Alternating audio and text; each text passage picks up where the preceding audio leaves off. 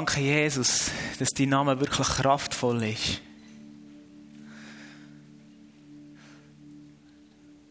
Und wir sprechen einfach den Namen aus über jede Situation.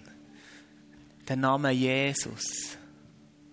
Und danke, Jesus, dass du uns noch viel mehr von deiner Schönheit, von deiner Größe, von deinen Dimensionen zeigen willst.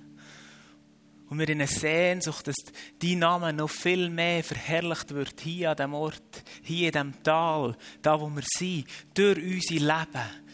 Dass der Name Jesus, die Schönheit von dir durch unser Leben sichtbar wird und dass wir dir immer ähnlicher werden und ein Segen können sein für die Welt. Dass wir immer wie mehr so sehen, wie du siehst. Dass wir immer wie mehr so handeln, wie du handelst. Dass wir immer wie mehr denken, so wie du denkst und das Ganze aus deiner, aus deiner Perspektive dürfen sehen. Und danke, dass du jetzt zu uns redest, zu jedem Einzelnen und dass du etwas freisetzt durch die Geist heute an dem Morgen. Abend. Amen.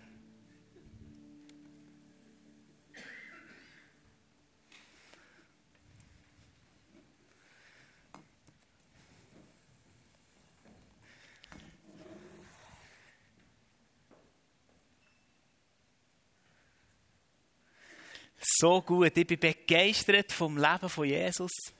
Wenn ich aber so die Bibel durchlese und das Leben von Jesus anschaue, dann sehe ich so viel, was mich einfach fasziniert. Einerseits sehe ich seine liebevolle Art, seine Barmherzigkeit, seine Grosszügigkeit, seine unglaubliche Liebe, die er für die Menschen hatte. Andererseits bin ich begeistert an dem zu sehen, an seiner Schärfe, an seiner Klarheit an seiner Weisheit.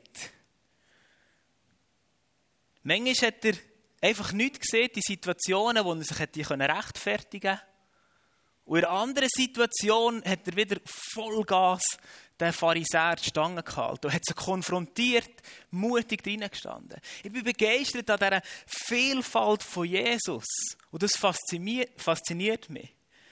Und gleichzeitig fordert es mich auch raus. Weil wenn ich dann so Bibelstellen lese wie 1. Johannes 2,6, wo steht, wer zu Jesus gehört, soll so leben, wie Jesus gelebt hat. Oder eben Römer 8, 29, wo steht, schon vor aller Zeit hat Gott die Entscheidung getroffen, dass sie ihm gehören sollen. Darum hat er auch von Anfang an vorgesehen, dass ihr ganzes Wesen so umgestaltet wird, dass sie seinem Sohn gleich sind. Er ist das Bild, dem sie ähnlich werden sollen. Das fordert mich dann auch raus, wenn ich das höre. Einerseits die Begeisterung und andererseits, hey, wie sieht denn mein Leben aus? Sieht mein Leben Jesus ähnlich aus? Lebe ich den Lifestyle von Jesus? Handle ich so? Bin ich seinem Bild ähnlich? Und ich glaube, wir haben hier alle zusammen eine Leidenschaft und eine Sehnsucht und wünschen uns, Jesus ging ähnlicher zu werden. Oder ich habe die Sehnsucht sehr. Und gleich merke ich, in diesem Fall braucht es ganz viel Veränderung in meinem Leben. Weil die Realität oftmals ganz anders aussieht, als das, was ich von Jesus sehe im Wort Gottes. Und so werde ich heute Abend mit euch gemeinsam über Veränderung reden. Und Veränderung ist nicht immer etwas Angenehmes und denkt man immer so, oh, das tut weh. Und gleich glaube ich gerade, dass Veränderung mega etwas Schönes ist, weil es uns weiterbringt, weil es uns Jesus ähnlicher macht. Und das ist mein Wunsch. Und darum werde ich mit euch eintauchen ins Thema Veränderung. Und habe hier ein Mercedes-Logo mitgebracht. Also drei Prozesse. Und das ist so ein Kreis. Und ich glaube, unser Leben soll immer in einem Prozess sein, in einer Veränderung sein, dass wir Jesus ging ähnlicher werden. Und jetzt ist die Frage, okay, was sind denn die verschiedenen Prozesse von Veränderung in unserem Leben? Oder was sind die Prozesse, die ich vielleicht selber durchgehe oder wie ich das erlebe, werde ich dort ein bisschen Anteil haben an drei Punkten, die ich euch mitgeben möchte. Und ähm, der erste Punkt ist, glaube ich, ganz simpel und einfach mal in unserem Leben einfach herzuschauen. Hinzuschauen, herzugucken, wie mein Leben aussieht. Sieht denn mein Leben so aus, wie das Leben von Jesus? Lebe ich auf eine gesunde Art und Weise nach dem Maßstab vom Wort Gottes. Also der erste Punkt ist mal einfach hinschauen. Herzuschauen. Muss ich da gucken, dass ich da schön schreibe. Und dass es vor allem Platz hat. Die hinten sehen es vielleicht nicht ganz, da dürft ihr sonst gerne weiter vorne hocken. Der erste Punkt ist einfach herzuschauen. Wie ist der Ist-Zustand?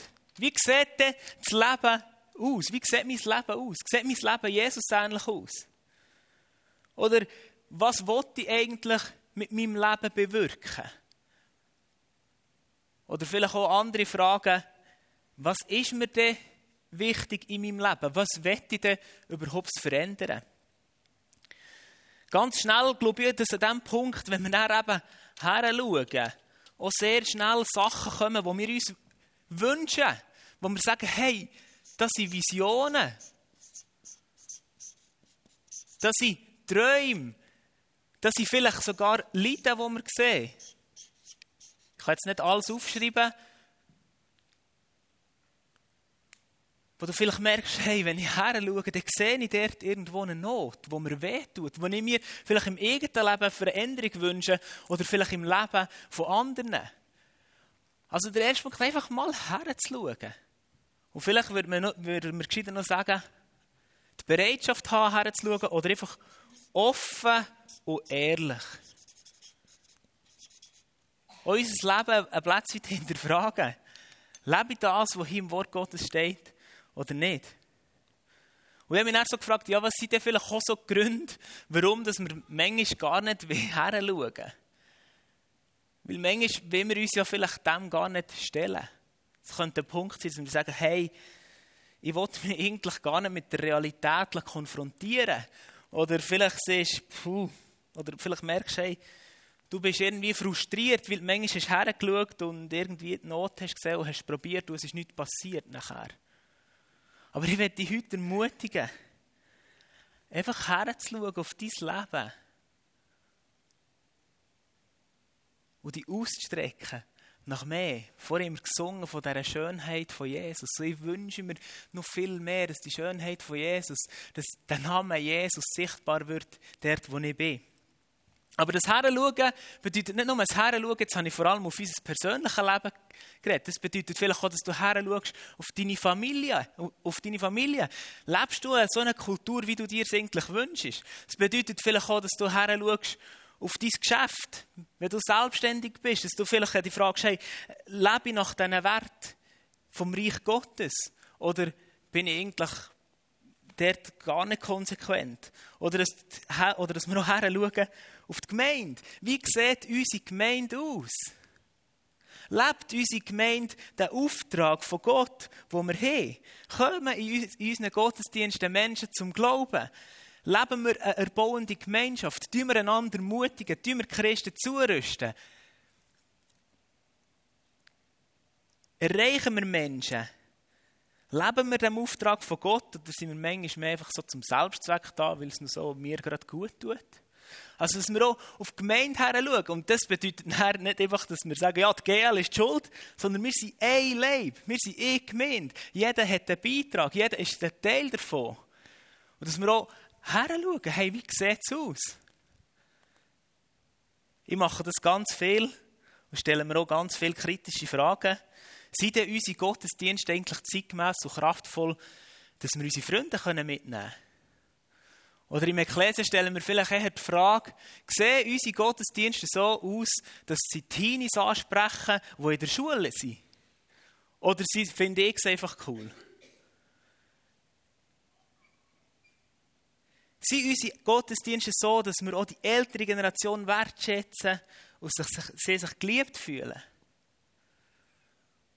Und so können wir überall die Frage stellen. Vielleicht können wir auch sogar im Seniorennachmittag Fragen stellen ähm, ist der Seniorennachmittag so, dass auch dort Menschen zum Glauben kommen können? Oder ist der Seniorennachmittag so, dass vielleicht auch die 55-jährigen Frühpensionierten voller Energie, voller Power, wie es da gewisse gibt, auch Platz haben dort? Und so frage ich mich auch immer ganz kritisch, hey, okay, herzuschauen auf die Gemeinde, wie bauen wir sein Reich Gottes?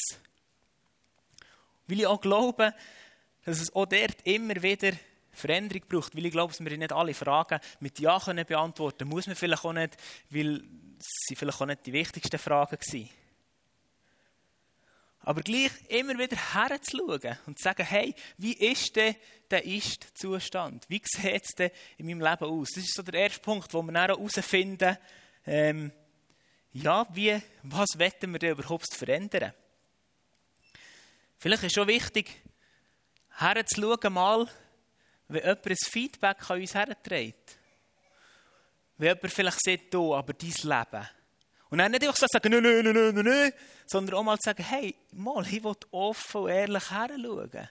Oder vielleicht, dass wir sogar mal jemanden fragen, einen Freund fragen, hey, was denkst du, wie sieht eigentlich mein Leben aus? Einfach mal die Offenheit herzuschauen. Oder auch, mir geht es vielfach so, wenn ich im Wort Gottes lese, und ich lese sehr gern in der Apostelgeschichte, weil das in mir immer wieder Hunger auslöst. Und gleich merke ich dann wenn ich dort lese, denke ich so, oh, mein Leben sieht nicht so aus, sieht nur nicht so aus. Warum? Wieso? Und dort die Fragen zu schauen und einfach mal herzuschauen. Und hier in der Bibel sehen wir das, wie das Menschen gemacht haben. Da war zum Beispiel der Nehemia. Äh, er war Israelit, war nicht in Jerusalem. Aber sein Volk hat bereits schon wieder zurück nach Jerusalem, aber die Mauer war noch nicht aufgebaut. Und der Nehemia hat so hergeschaut, oder er hat wie gesagt, er hat auch Menschen gefragt. Er hat der Hanania gefragt, du, wie sieht es denn aus dort? Wie sieht denn eure Gemeinde aus? Wie sieht euer Sonntag aus? Wie sieht euer Menti aus? Also er hat hergeschaut und hat gefragt, wie sieht es denn aus? Und dann in Nehemia 1,3 steht, hat er die Antwort bekommen auf die Frage, weil sie ihn irgendwie hat betroffen und dort steht, die Leute in Jerusalem leiden bittere Not. Man beschimpft sie. Von der Stadtmauer Jerusalems sind nur noch Trümmer übrig. Die Tore liegen in Schutt und Asche. Als ich das hörte, setzte ich mich hin und weinte. Also verstehst du, Nehemia hat dort, wo er hat hergeschaut und nachgefragt hat, hat er ein Leiden gesehen. Ein Leiden, eine Not, etwas, wo, wo, wo ihm hat wehgetan, wo er gesagt hat, nee, das kann doch nicht sein. In meinem Daheim, in meiner Gemeinde oder in meiner Familie ist etwas nicht gut. Die Mauer ist nicht aufgebaut und das heisst, sie hat keinen Schutz, es ist gefährlich. Und jetzt ist die Frage, was passiert dann, wenn wir hergeschaut haben?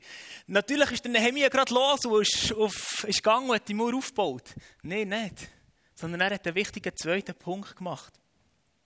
Aber bevor ich zu dem komme, werde ich dich jetzt ganz kurz ermutigen.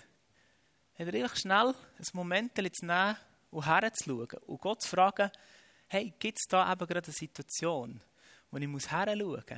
Dass wir uns ganz kurz eine Zeit nehmen, wo du dich fragst, hey, wo du schnell in dein Leben her schaust und vielleicht eine konkrete Situation wie merkst oder Gott offenbart. Danke, Geist Gottes, dass du jetzt in dem Moment zu uns redest, wo wir wie etwas sehen, wo du uns etwas schaffst, wo auch eine Veränderung bereit ist oder dran ist.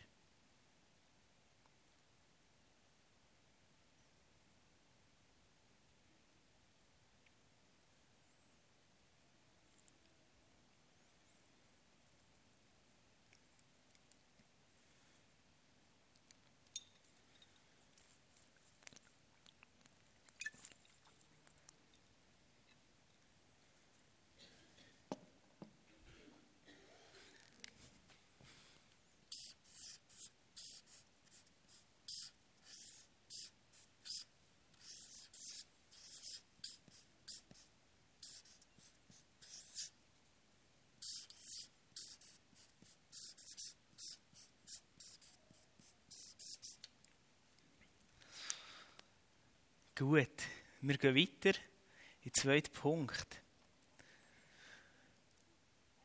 Ich habe aufgeschrieben, Reich Gottes denken. Das ist wieder der zweite Prozess, den wir durchgehen sollen. Oder wo ich wie merke, wenn ich entdecke, wo ist vielleicht eine Lücke, wo ist etwas in meinem Leben, das muss verändert werden muss, ich dann ein Reich Gottes denken für die Situation bekommen. Aber bevor ich dort weitergehe, werde ich euch ein paar Storys erzählen. Weil ich glaube, es hat ganz viel damit zu tun, wie wir denken. Und es hat ein Mensch, oder es, es hat die Leute ein Experiment gemacht. Da haben sie zwei Gruppen von Menschen genommen. Eine Gruppe hier, die andere hier. Und sie haben denen so einen Stapel ähm, Fotos von Menschen. Und dann haben sie diesen beiden Gruppen die Aufgabe gegeben, die Stapel von Menschen sortieren in sympathisch und in unsympathisch. Einfach so der erste Eindruck. Sympathisch, nicht sympathisch. Die Leute haben das gemacht, beide Gruppen, dann haben sie die Biegen zusammengenommen und dann haben sie eine Biegen sympathische Leute und eine Biegen unsympathische Leute. Der eine einfach so ähm, eingeteilt. Dann haben sie in der einen Gruppe gesagt, okay, läutet mal diesen sympathischen Leuten an. Tut ein bisschen mit ihnen connecten, stellt euch vor, äh, fragt sie, wie es, ihnen geht und so tut euch mal anrufen und mal ein bisschen mit denen connecten. Und dann hat die eine Gruppe angefangen, diesen sympathischen Leuten angerufen und Gespräche sind durchaus positiv ausgefallen. Sie haben die Gespräche analysiert, der Einstieg ist leicht gegangen, ähm, es waren positive Gespräche, nicht mega negative, sondern es waren gute Gespräche. Eine andere Gruppe haben sie gesehen, Leute mal diesen unsympathischen an und ein bisschen mit ihnen connecten, ein bisschen mit ihnen reden, euch vorstellen und ihr könnt euch denken, wie die Gespräche rauskommen. Die Gespräche sind schon gerade meistens am Anfang relativ in die Hose, kaum zu vorstellen, hat funktioniert. Es war irgendwie ein komischer Groove. Und das nur, weil man hat gesehen hey, das sind unsympathische Telefonnummern, unsympathische Leute. Und dieser Eindruck hat in den Leuten schon extrem viel Negatives ausgelöst. Also unser Denken beeinflusst uns extrem. Unser Denken beeinflusst unser Handeln. Wie wir denken, ist so entscheidend in unserem Leben. Und das Traurige ist eigentlich, wir haben etwa 60.000 Gedanken pro Tag. Jetzt 72 Prozent von diesen 60.000 Gedanken sind neutral. Die sind voll okay, das Wetter ist schön, ähm, ich sollte auf das WC, soll ich vor der Predigt, soll ich nach der Predigt. Äh, einfach so, Predigt ist zu lang, nicht, das ist eine negative. Genau, einfach so neutrale Gedanken, die jetzt irgendwie nicht so viel auslösen. Flüchtige, unbedeutende Gedanken. Jetzt ist die Frage, was ist mit diesen 28 anderen Prozent? 25 Prozent von denen sind negative Gedanken, die dir oder anderen schaden. 25% sind negative Gedanken, wo irgendwie entweder dir schaden, wo gar nicht konstruktiv sind oder wo sogar andere verletzen und beleidigen. Und nur 3% sind positive Gedanken, die aufbauend sind, die, die Feuer reinbringen, die ermutigen, die motivieren. Also es ist eigentlich krass, was in unseren Gedanken abgeht. Und darum verstehe ich dann auch, dass es wichtig ist, wie in Römer 12, 1 bis 2 steht, dass dort steht, wir sollen unsere Gedanken anfangen zu verändern. Verändert eu, eure Gedanken, weil unser Denken prägt unser Leben. Ich werde den Bibel, die Bibel, Bibeltext lesen, Römer 12, 1 bis 2.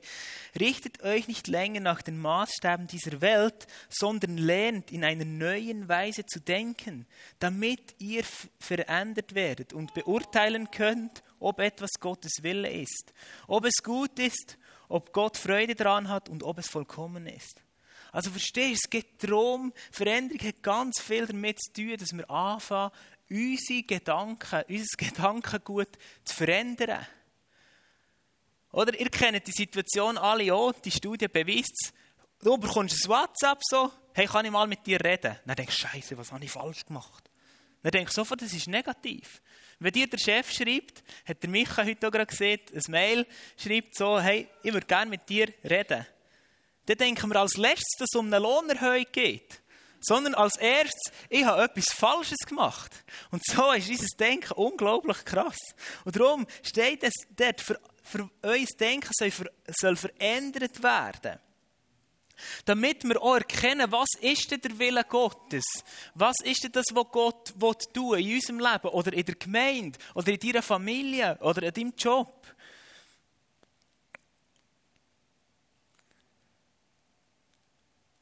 Und ich glaube, es geht hier darum, ein Denken nach dem Reich Gottes zu bekommen.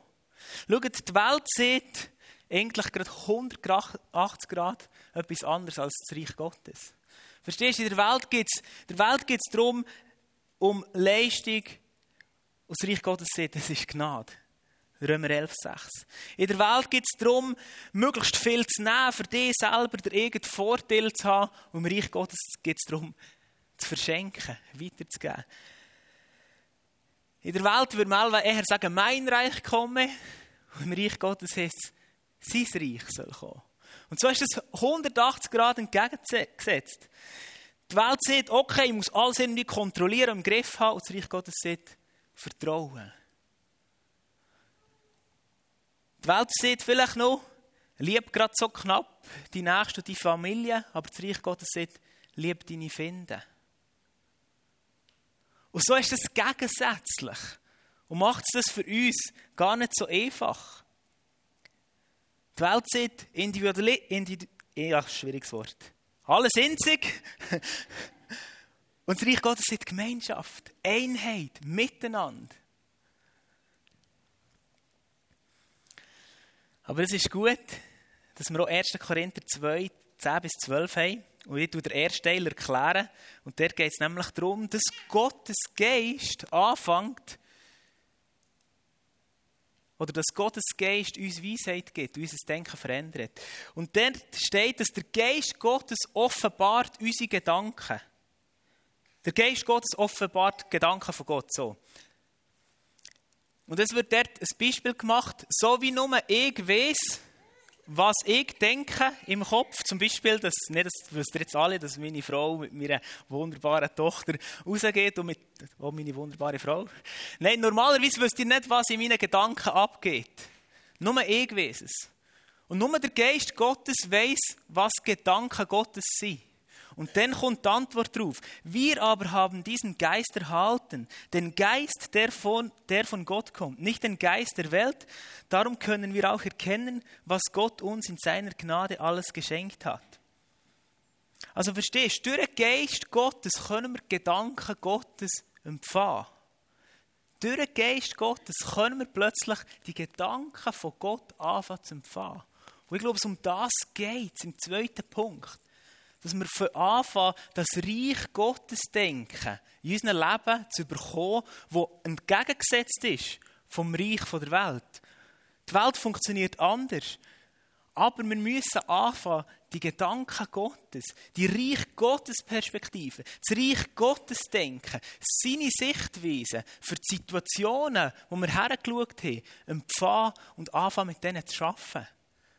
Und das wird ganz viel verändern wenn wir seine Prinzipien, die eben entgegengesetzt funktionieren, von Anfang entdecken und von Anfang nach denen leben. Das fängt zum Beispiel an, dass wir wie auch, ich mache das in dem, dass ich viel einfach Wahrheiten Gottes versuche zu suchen. Dass ich wie merke, hey, schaue ich vielleicht auf mein Leben her und merke, da ist etwas nicht gut. Aber dann gar nicht suchen, was sind die Wahrheiten Gottes?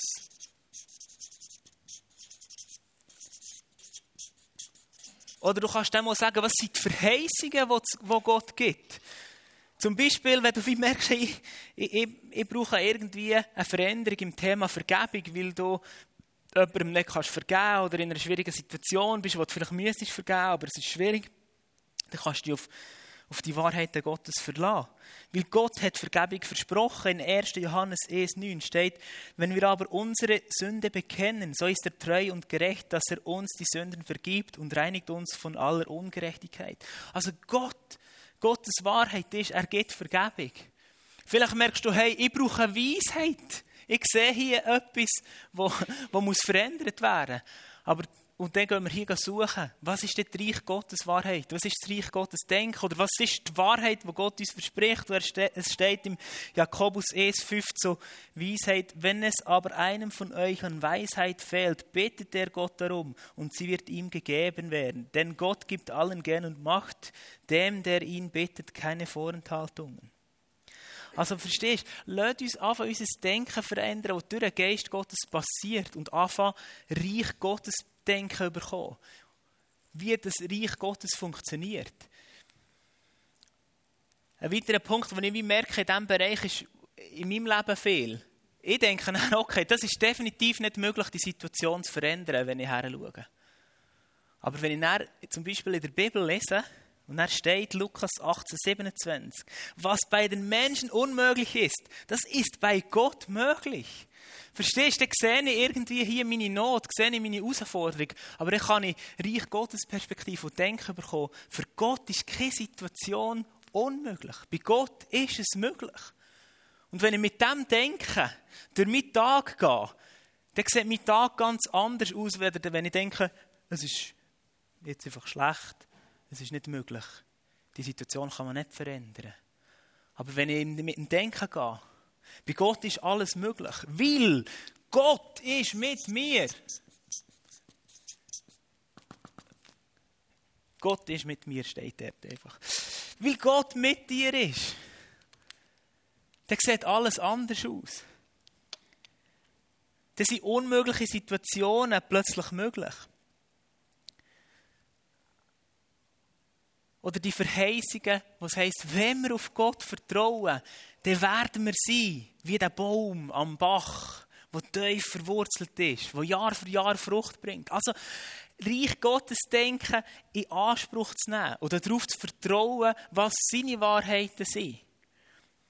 Und aus dieser Perspektive, glaube ich, kann auch hier plötzlich eine Leidenschaft entstehen. Eine Leidenschaft, die Gott dir gibt für eine Situation, wo du vielleicht eine Not siehst. Und dann wird aus dem Leiden wird plötzlich hier eine Leidenschaft, weil Gott dir die Sicht für das gibt, weil Gott dir plötzlich eine ganz andere Sicht gibt für das.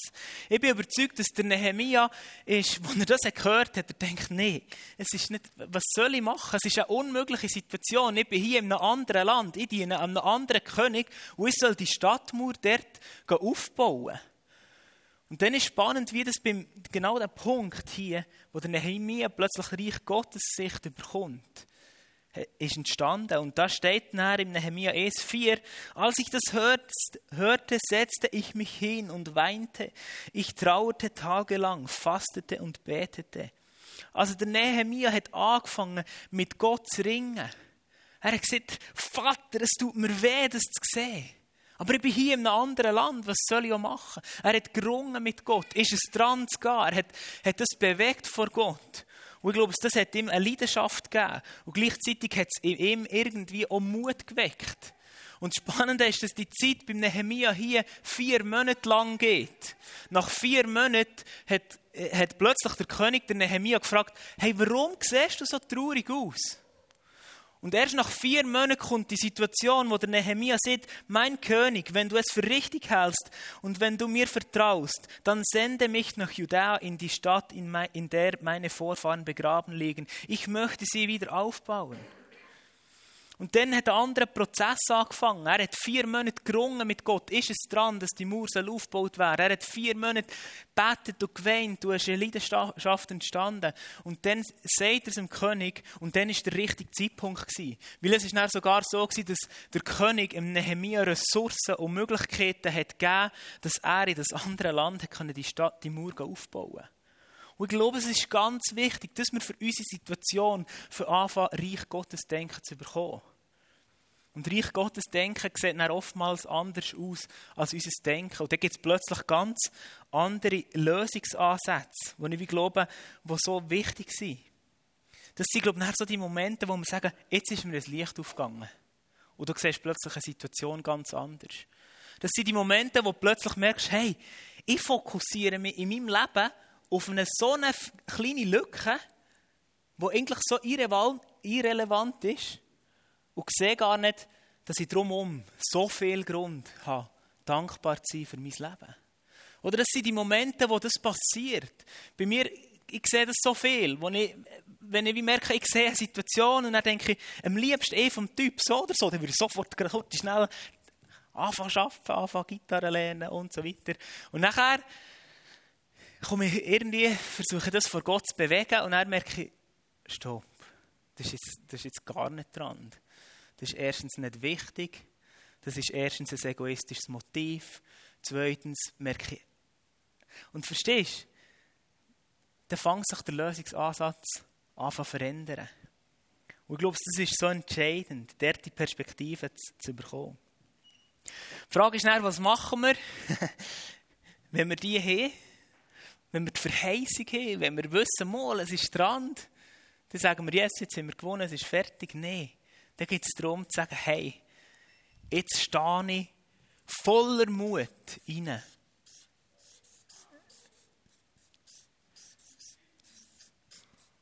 Hineinstehen. Oh, hineinstehen. Und so. Also verstehst du? Der Prozess ist hier noch nicht fertig, wenn wir die Perspektive und die Sichtweise von Gott haben und die Verheißung haben und die Wahrheit haben, dass Gott mit uns ist, dass, dass er Sachen verspricht, Verheißungen, müssen wir sie Anspruch rein, reinstehen. Das ist dann so der Moment, wo auch ähm, der Jakobus zum Zug kommt, so ist der Glaube, wenn er nicht Werke hat, tot in sich selber. Das ist der Moment, wo vielleicht dein Leiden, wo hier eine Leidenschaft, das muss ich jetzt noch herschreiben, eine Leidenschaft ist entstanden.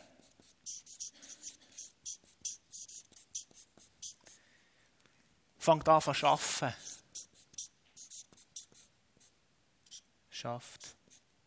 Genau. Dass du merkst, hey, jetzt ist der, der Zeitpunkt gekommen, jetzt muss ich anfangen, reinstehen. Jetzt muss ich anfangen, nach diesen Prinzipien, nach den Reich Gottes Prinzipien anfangen zu leben. Und wie zu sagen, hey, jetzt stehe ich rein. Vielfach merke ich dann so,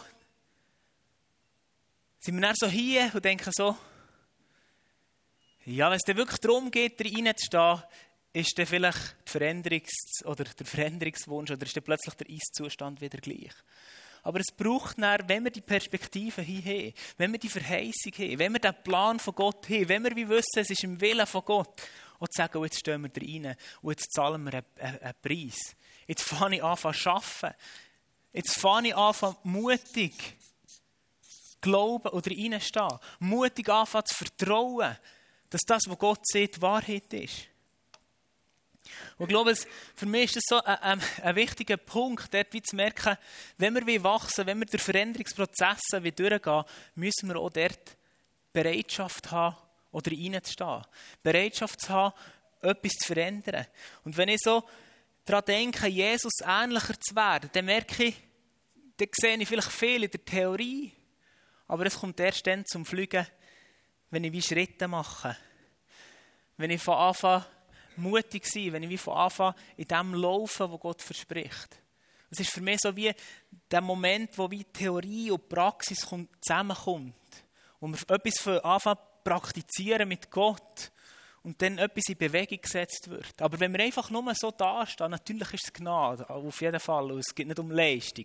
Aber wenn wir nur dastehen und keine Schritte von Anfang machen mit Gott, dann glaube ich, dann werden sich unsere Situationen oftmals so nicht verändern.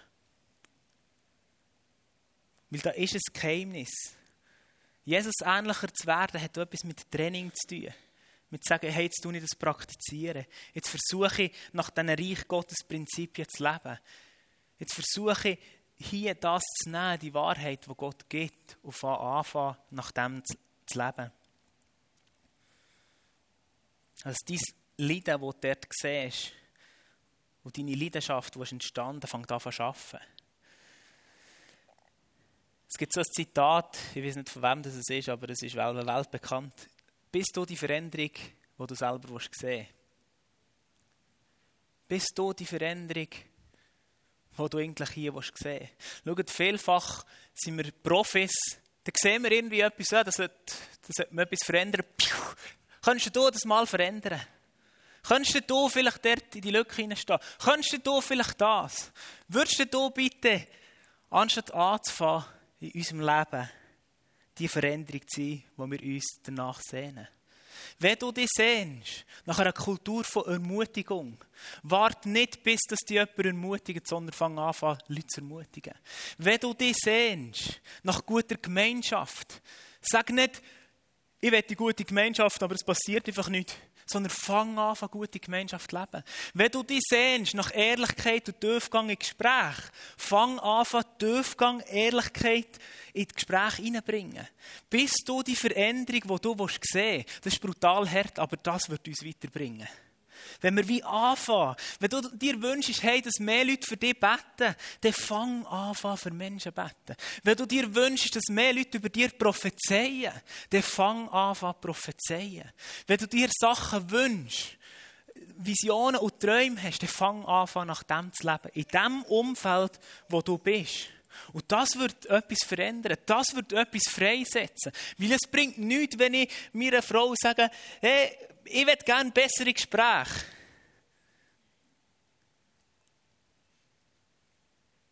Sondern dass ich anfange, mir Zeit zu nehmen und zu versuchen, gute Gespräche anzuzetteln. Und ich glaube, dann wird das Ganze auch ins Rollen hineinkommen. Dann wird es eine ganz andere Dimension bekommen. Weil dann sagen dann die Leute plötzlich, hey, das, was du hast, das wette ich eigentlich. Das, was du bist, das wette ich.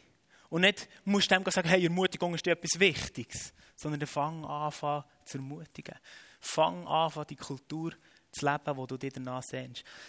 Diese, du darfst schon mal vorkommen und anfangen zu spielen. Der Nehemia, in diesem Prozess hier, würde ich dir sagen, würdest du umfliegen, blockiert werden. Es, es ist ein Kampf. Es kommt Entmutigung. Dann, wo, wo du mutig fängst an, von etwas in dir stehen, dann kommt meistens Entmutigung. Dann versucht der Feind dich abzuhalten, weil er nicht will, dass du Jesus ähnlicher bist. Weil er sich nicht unbedingt positive Veränderungen will. So war es so wie im Nehemia.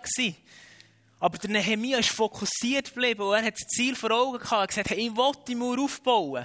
Und die Leute sind gekommen. Nehemia 3,34, könnt ihr daheim nachlesen. Dort sind die Leute gekommen und haben versucht, ihn zu verspotten. Sie haben versucht, ihn, ihn zu entmutigen. Und dort steht nämlich, was wollen diese armseligen Juden eigentlich? Sollen sie doch bauen. Wenn ein Fuchs an der Mauer hochspringt, fällt sie wieder in sich zusammen. Also ich gesagt, hey, das bringt nichts, die Mauer zu bauen. Die Veränderung ist für nichts. Es bringt nichts, hier reinzustehen. Der Feind wird dir sagen, es bringt nichts, es bringt nichts, es bringt nichts. Und der darfst du dich nicht entmutigen, sondern wie sagen, das Reich Gottes verspricht etwas anderes. Und stand rein, weil Gott mit dir ist, weil er es verspricht. Und es wird sich einfach verändern. Und wenn wir dort oben beim Verändern sind, kommt ein wichtiger Punkt vom Prozess. Der ist nicht fertig, der geht zwar hier wieder weiter. Und wie es hier immer wieder weitergeht, wir werden das Leben lang in diesem Prozess sein. Aber dann kommt hier ein wichtiger Punkt, wo wir immer wieder auch müssen und dürfen machen. Und das ist feiern wenn die Veränderung ist passiert, wo du bist reingestanden, dann mach es fest. Feier es mit deiner Familie. Feiern wir es in der Gemeinde. Darum haben wir 20 Jahre Ekklesia gefeiert. Wie wir Gott dankbar sind für das, was er die 20 Jahre hat gemacht. Und darum stehen immer dort hängen noch die Sachen. Weil wir das feiern. Weil Gott mit uns war und etwas ist passiert. Wenn du in deinem Leben merkst, jetzt ist eine Veränderung durchgebrochen, dann fang es an zu feiern. Ich hätte eigentlich gerne an dieser Stelle noch ein paar Beispiele aus meinem Leben erzählt, aber ich glaube, es, äh, wir gehen jetzt einfach in eine Zeit hinein, wo jeder für sich sich wie die Gedanken macht, hey, wo sehe ich ein Veränderungspotenzial, wo bin ich mit dem Ist-Zustand nicht zufrieden? Und dann nicht dort einfach bleiben stehen, sondern sagen, okay, Herr, Geist Gottes, offenbar du mir die Gedanken Gottes über diese Situation, Prinzipien vom Reich Gottes über diese Situation, wo wir für anfangen, das suchen. Schaut ihr hier viel, habe ich wie so ein, ein Glied mit meinen Gedanken. Dass ich so schnell habe gedacht, was denkt der über mich? Was denkt jetzt dieser über mich? Was denkt jetzt der über mich? Und meistens sind die Gedanken negativ gewesen, nicht positiv, nicht auferbauend. Ich denke, die anderen denken schlecht über mich. Aber das ist jetzt die Reich Gottes Perspektive. Für mich ist es dort wie in dieser Zeit, wo ich das viel mit Gott habe bewegt habe, ist ein Prozess, wo ich mich ausgestreckt habe und Gott gefragt, Gott, was, was soll ich machen in dieser Not, in diesen Situationen? Und irgendwann habe ich gemerkt, hey, wie er sagt, hey, fang einfach an, erstens einfach Nein zu sagen zu diesen negativen Gedanken. Und zweitens, stellt die Frage an was denke ich über dich? Und das hat mich befreit. Weil etwas face-to-face -face hier in diesem Prozess mit Jesus, weil er mir einen Lösungsansatz hat gegeben für mein Problem. Und so glaube ich, dass der Geist Gottes heute Abend dir Lösungsansätze gibt, die göttlich sind. für deine Herausforderungen, die es Veränderung braucht. Aber was bringt es, wenn ich in diesen Situationen drin bin, wenn ich es nicht anwende? Es bringt nichts. Darum sage ich noch heute, wenn ich wie merke, jetzt haben meine Gedanken wieder gesponnen sind so negativ gewesen, was andere Menschen über mich denken. Und dann frage ich, sage ich Nein und frage Gott, was denkst du darüber? Das heisst nicht, dass Gott dann immer sieht, das, was du jetzt hast gemacht hast, ist alles gut gewesen, überhaupt nicht. Aber es ist ein Prinzip, das mir wie geholfen hat. Vielleicht siehst du hier, hast eine Vision, wo du denkst, hey, da träume ich davon. Aber du weißt nicht, soll ich da reinstehen, soll ich nicht? Und dann frag Gott, bewegt es mit dem, such die Prinzipien und stand rein. Und ich glaube, wenn wir alle das für anfangen leben in unserem Leben, dann werden wir Jesus ähnlicher. Und wenn wir es für anfangen leben, auch in der Gemeinde, wo wir alle in seinem Bereich wie immer wieder Gott fragen, was ist dran, aber auch bereit sind, wenn wir etwas wie sehen, hier reinstehen, dann kann Veränderung passieren. Und so sind wir ein Leben lang in diesem Prozess. Und ich jetzt einfach beten, Geist Gottes, dass du kommst. Wir haben eine Sehnsucht, dass unser Leben immer wie mehr so aussehen wie das Leben von Jesus. Dass wir Jesus ähnlicher dürfen werden. Dass wir so dürfen leben, wie Jesus gelebt hat. Nicht, dass wir gut stehen, sondern dass du durch unser Leben verherrlicht wirst und gross gemacht wirst. Und danke, dass du jetzt Veränderungsprozesse in uns fängst an, ins Rollen bringen. Dass du Geist Gottes uns offenbarst, wo es eine Veränderung braucht in unserem Leben. Wo unser Denken muss verändert werden in eine Perspektive von dir, in eine Perspektive vom Reich Gottes. Danke, Geist Gottes, dass du jetzt in diesem Moment göttliche Gedanken uns, uns gibst, wo wir wie merken, da kommt etwas Kraftvolles in unser Leben hinein. Und danke, dass du uns auch Kraft oder Power wirst geben. Mutig mit dem Vertrauen und Wissen und Gewissen, dass du mit uns bist, da drin reinzustehen. Und in dem zu laufen.